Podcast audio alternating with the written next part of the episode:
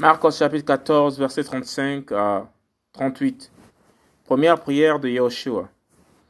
Et s'en allant un peu plus en avant, il se jeta contre terre et pria que, s'il était possible, cette heure s'éloigne de lui.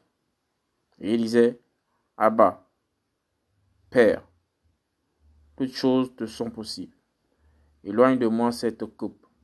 Toutefois, non pas ce que je veux, mais ce que tu veux.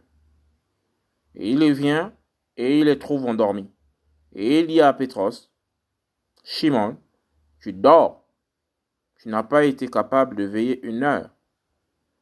Veillez et priez, afin que vous n'entrez pas en tentation. En effet, l'esprit est bien disposé, mais la chair est faible. Marcos chapitre 14, verset 35 à 38, première prière de Yoshua.